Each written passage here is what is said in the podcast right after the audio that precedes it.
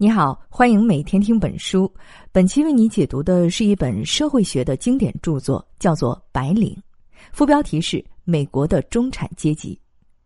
白领这个话题呢，好像并不新奇，但是这本书的经典性就在于作者米尔斯石破天惊的预见性。他在六十多年前对于白领的研究，可以说为特朗普为什么能当上美国总统，以及他上任后对国内制造业的一系列措施做出了合理的解释。为什么一本老书能解释现在的美国政局呢？等你听完这本书，答案就出来了。《白领》出版于一九五一年，美国经济呢在战后也在蓬勃发展，到处都是一派欣欣向荣的景象。新出现的白领阶层，也就是有比较好的教育背景，与文字、数据等符号打交道，而不需要做大量体力劳动，拥有稳定收入的新中产阶级，极大地提高了市场生产效率，还稳定住了社会秩序。这个欣欣向荣的局面，让大多数人对白领阶层夸赞不已。他们认为，这代表着人类社会进入了一个更加文明有序的时代。然而，米尔斯完全不这么认为。他反而觉得，白领阶层的一些特质代表了美国精神的衰落，代表了现代性对于人类天性的压抑。米尔斯认为，这种压抑的根源就是科层制的建立。科层制这个概念呢，是米尔斯从社会学家马克思韦伯那里借用的，有着严密分工和完善制度的非人格化的科层制，虽然能够大大的提高生产效率。但同时也会让丰富而完整的人失去独立思考的能力和工作的激情。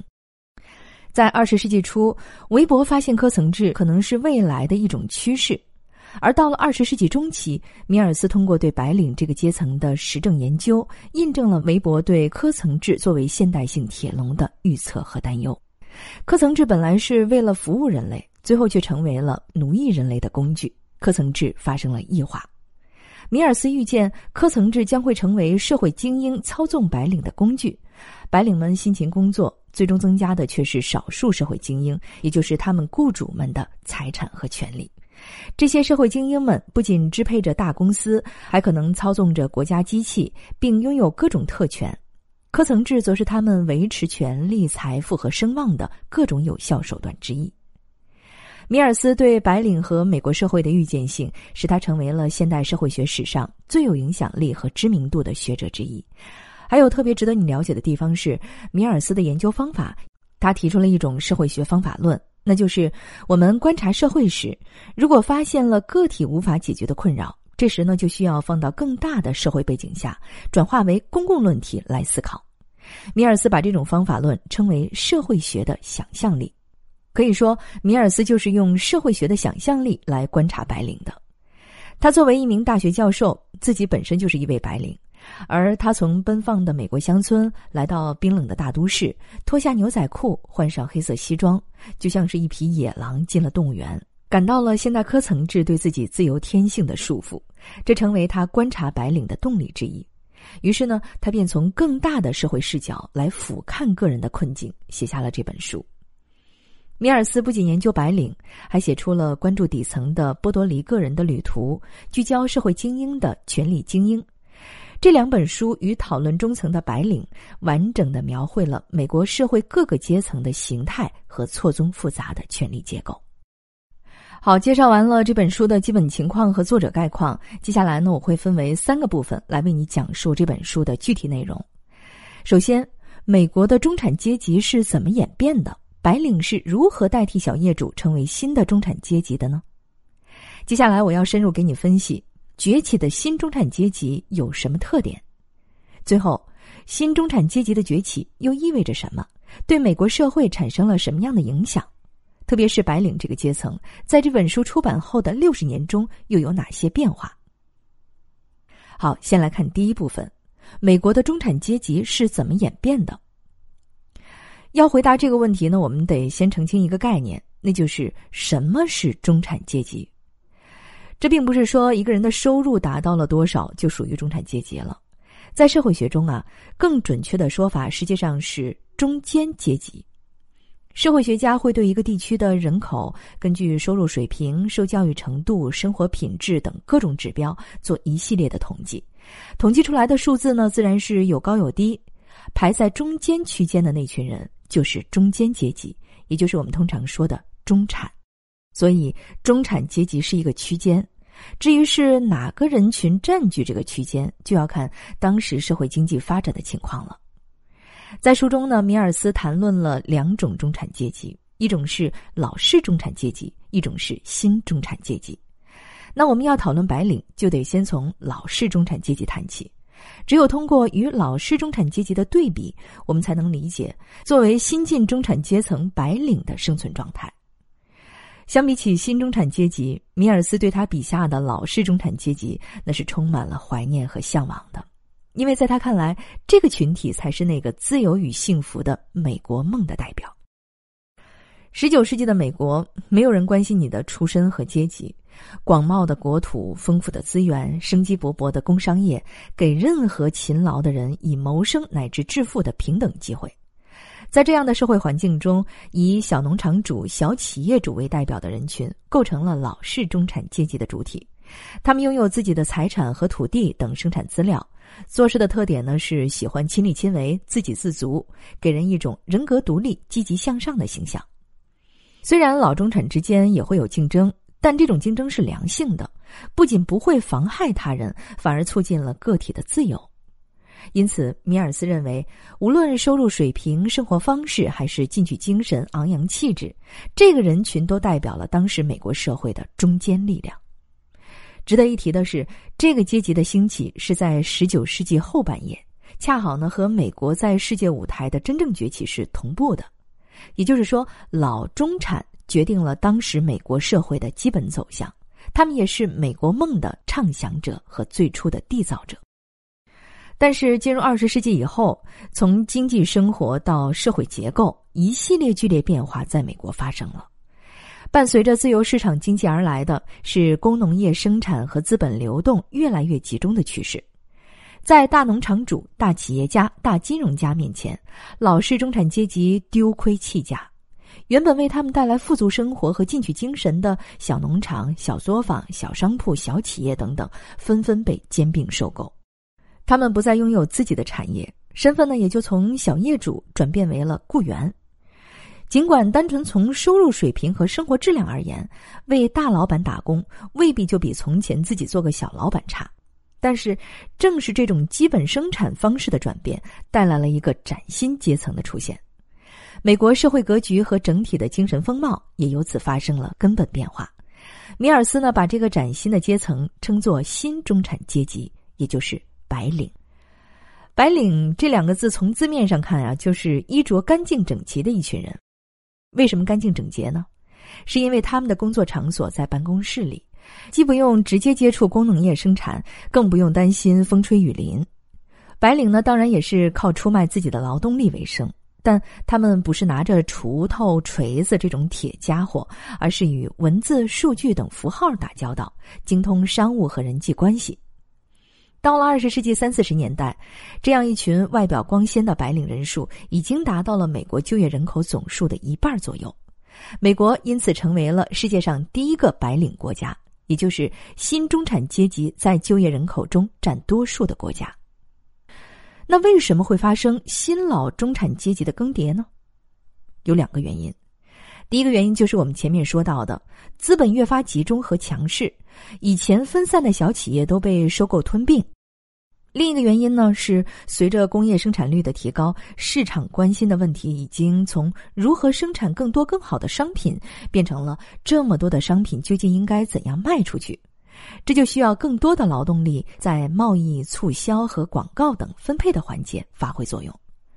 随着分期贷款等推销方式的普及，又促进了信贷的发展，金融业也被进一步刺激。于是呢，市场提供了更多的白领岗位。同样的，政府也增加了许多行政事务，吸收了更多的人从事财产和人事的管理，最终就导致了大量白领的出现。以上就是我分享的第一部分内容。进入二十世纪之后，随着大公司的崛起，白领已经代替小作坊主、小农场主们，成为了美国新的中产阶级。那么第二个问题就来了：白领到底是一个什么样的阶层？又有哪些重要的特点呢？就收入水平而言，中产阶级既不是赤贫，也不是巨富，他们可以保持体面的生活，但离真正的上流社会也是有距离的。我们前面说到了，并不是一个人的收入的高低决定了他是否是新中产阶级，还要综合考虑工作、生活方式、心理状况等等。那么，我们就可以从工作方式、生活方式，还有社会心理这三个层面上来谈新中产阶级的特征，以及这些特质形成的根源。先来说工作方式，坐办公室的白领越来越多，意味着雇佣他们的企业规模也越来越大，这就产生了白领社会一个非常重要的社会现象——科层制。科层制呢，是现代工业社会结构最重要的特征。其实就是一种极度发达和精细的分工，大大小小的各种企业组织为了提高效率，都把内部的事物一级一级分割开来，最后呢，整个社会都呈现了一种叠床架屋的层级结构状态。比如在一家公司里，各级的经理和雇员们形成了一个等级系统，他们完成上级布置的任务，又会向更下一级的雇员分配任务。公司的常规事务呢，也被分解成了几个标准的流程，每个人负责一个环节，而且只负责他自己职责范围内的那一小块儿。于是术业有专攻，每个人都非常熟悉自己手上的那份活儿，工作效率也大大提高。运作良好的科层制，其实呢是一种精密的设计，无论是勤勉、诚实，还是贪婪、狡诈。这些以前属于企业家的个人特质，如今已经渗透到了整个科层制中间，变成了稳固的商业原则。通过科层制，许多以前非要企业家的天分才能办到的事情，现在呢可以交给价格更便宜也更可靠的白领们去完成。公司的名声与企业家的天分没有那么大的关系了，而是更有赖于公关团队对企业公众形象的打理。在二十世纪上半叶，促进美国社会生产率提升的制度要素与白领息息相关的，便是科层制的设立。我多说一点啊，与蓝领相关的就是福特制的设立。福特制呢，就是分工明确、流水线的生产。但是对于白领来说，这种工作方式其实是限制了他们的视野，让他们不再关心整体的意义。就像菲茨杰拉德在《最后的大亨》里描写了一个野心勃勃的人物。这个人呢，本来是想成为工厂的主管，成为一个了解所有事情的人，但是当他真的成为主管之后，却发现根本没有人知道任何事情。人的本性是非常丰富和充满各种可能性的，可以胜任各种工作。但是科层制的分工呢，使白领们每天处理的都是一些单调重复的事物，他们的工作能力当然能在这种重复训练中得到提升。但是科层制也降低了任何人全面掌握情况的机会，这就使得反思变得很困难。白领们虽然有不少人受过良好的教育，却既难以成为一个全面而健全的人，也不知道自己工作的意义是什么。这种分工既切断了他们创造的神经，也使得每个人难以理解自己的责任所在。因此，对于白领们来说，工作就是一个赚薪水的工具，就是一个养家糊口的手段。他们慢慢的失去了对工作和劳动本身的激情，而科层制的最大受益者则是公司的董事和资本家们。白领们提高了公司的效率，增加了雇主们的财产和权利，权力呢从中产阶级转移到了强大的雇主的手中，而白领们却从来不认为自己是受到了剥夺或是被人操纵，反而觉得生活体面，过得很快乐。白领的收入和工作方式决定了他们的生活方式，因为看不到工作的意义和乐趣，所以呢，中产阶级要从消费和闲暇中找到自己生活的价值。他们非常在意生活是否舒适、有格调，自己的行为是否体面、有教养。不过，中产们再讲究生活品质，总归还是要劳作的，所以呢，他们只能在周末补偿一下自己，效仿上流社会，喝喝下午茶。我们从宏观的角度介绍完整个阶层，那接下来呢，再深入到阶层内部，了解一下他们的社会心理。白领阶层啊，是社会跨度很大的阶层，最顶端的呢是高级职业经理人，中间呢是大批的中层技术人员和专业人员，最下端是推销员等低端雇员，比如一个公司的 CEO 和这个公司的前台小姐。按照米尔斯的说法呢，因为都是在办公室里工作的受雇佣者，所以都属于白领阶层。可是我们想都不用想就会知道，这两个人恐怕谁都不会觉得对方跟自己是同一个阶层的。CEO 会拼命显示自己地位高、收入高，总之就是高人一等。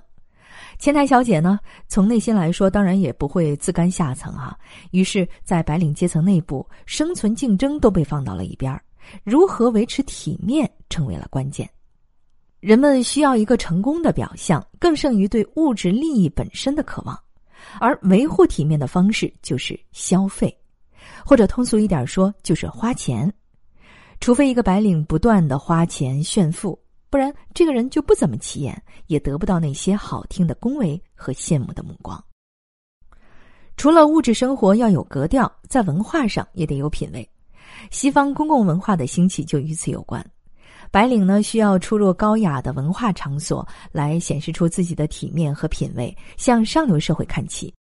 博物馆、美术馆为了满足白领们的这种需求而逐渐普及开来。而这一切背后的心理机制，就是米尔斯在《白领》里着重分析的。晒和秀的反面，除了炫耀之外，是中产阶级对自身地位的焦虑、恐慌和不自信。那么，白领为什么那么在乎别人的目光呢？根本原因其实还在收入的来源上。白领与老中产阶级有一个重大的区别：老中产阶级是有产者，而白领的收入呢，则是工资。换句话说，他们看似安稳的工作、不错的收入，一开始就依附于别人的财产上，这也就导致白领们并没有老中产阶级那样的独立自主。这就是我为你分享的第二部分的内容。新中产阶级白领作为一个美国社会的主体，在科层制结构下勤劳工作，努力为自己和家庭赢得体面生活，也大大提高了生产效率。但因为感受不到工作的乐趣和意义，转而热衷消费与攀比，这其实是一种对自身地位的焦虑和恐慌。了解了白领的特点，最后我们再来看一看新中产阶级的崛起又意味着什么，特别是对美国社会产生了什么样的影响。白领人群的职业特征和工作生活方式，彻底改变了整个社会的精神气质，改变了人们对于成功的看法。人们走向成功变成了一条早就规定好的道路，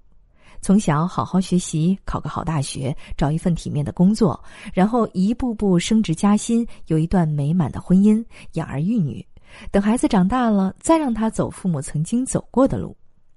这样按部就班的人生理想，安详平和，整个社会也显得和谐宁静。当然了，也有很多向往昔日西部牛仔荣光的激进人士，觉得这样的生活状态是失去了激情的，是冷冰冰的，甚至是平庸的。米尔斯就非常认同这一点。他在白领身上看不到什么波澜壮阔的故事，远大的人生志向也消失了，取而代之的是在科层制鸽子笼般的生活，而人们呢，也欣欣然安于待在这个鸽子笼里面。最后，美国勇猛进取的国家精神逐渐被侵蚀掉了。文学家、艺术家们创作了很多的动人故事来反抗那个时代，比如九十年代那部红遍全世界的小说《廊桥遗梦》。这个故事呢，看上去说的是婚外恋，背后啊，其实展现的却是中产阶级价值观的两难。偏好稳定、相对平庸的精神气质体现在他们的政治态度上，就是政治后卫。就是体育运动中的那个后卫，也就是说，白领们特别不希望政治秩序混乱、社会动荡，他们宁可变革慢一点，也得保证工作、家庭和社会的稳定。为什么呢？道理其实很简单，白领们所拥有的一切和梦想的一切，都建立在他们当下稳定的工作基础上。一旦社会发生动荡，那多年积累都将不复存在。这是白领们万万不能接受的，也是无法想象的。